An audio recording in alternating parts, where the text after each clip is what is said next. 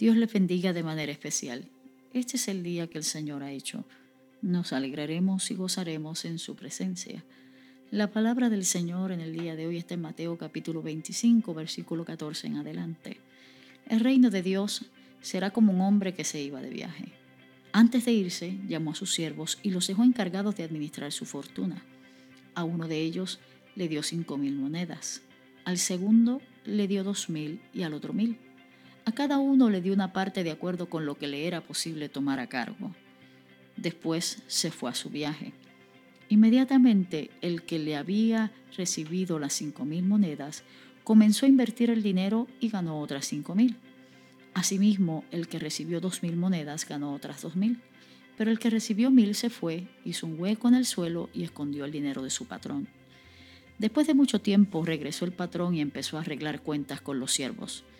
El hombre que había recibido las cinco mil monedas se acercó al patrón y trajo cinco mil más y le dijo, Señor, usted me dejó encargado de cinco mil monedas. Aquí hay cinco mil más que yo gané. Su patrón le dijo, muy bien hecho, eres un buen siervo y digno de confianza. Como fuiste fiel con poca cantidad, te pondré a cargo de mucho. Ven y alégrate con tu patrón. Después el hombre que había recibido dos mil monedas se le acercó y le dijo, Señor, Usted me dejó encargado de dos mil monedas. Aquí están dos mil más que yo gané. Su patrón le dijo, bien hecho, eres un buen siervo y digno de confianza. Como fuiste fiel con poca cantidad, te pondré a cargo de mucho. Ven y alégrate con tu patrón. Entonces el hombre que había recibido mil monedas se acercó a su patrón y le dijo, Señor, yo sé que usted es un hombre duro.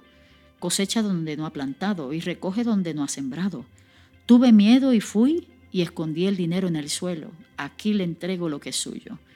El patrón le contestó, eres un siervo malo y perezoso, con que sabías que cosecho donde no he plantado y recojo donde no he sembrado.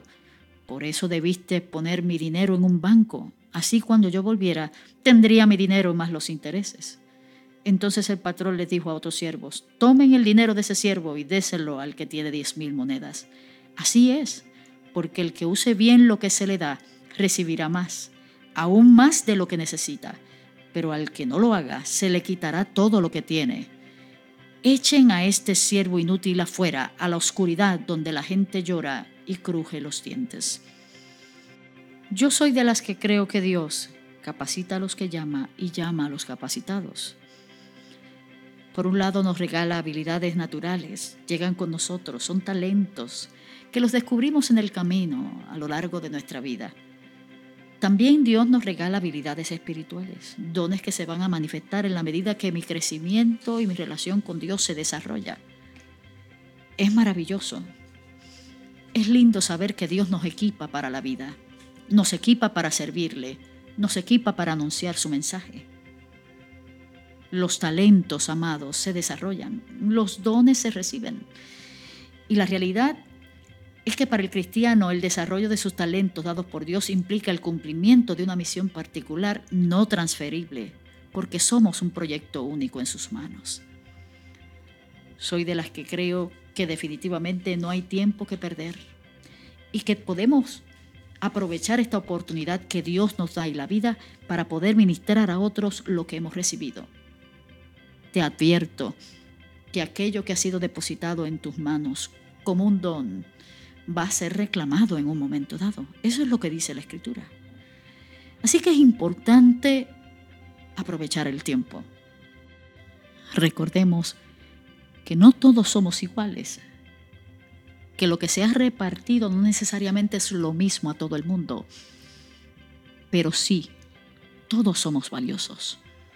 Por lo tanto, busquemos esa voluntad perfecta de Dios encontremos ese panorama, ese propósito lindo del Señor sobre nuestras vidas para ser útiles y para poder cumplir con la tarea que el Señor nos ha encomendado. Señor, ayúdanos.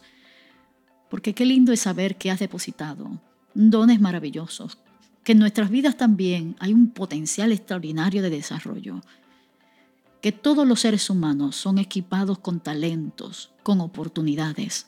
Permite, don Dios, definirlas en nuestra vida y ponerlas al servicio del reino de Dios, para gloria tuya, Señor, en el nombre de Jesús. Amén.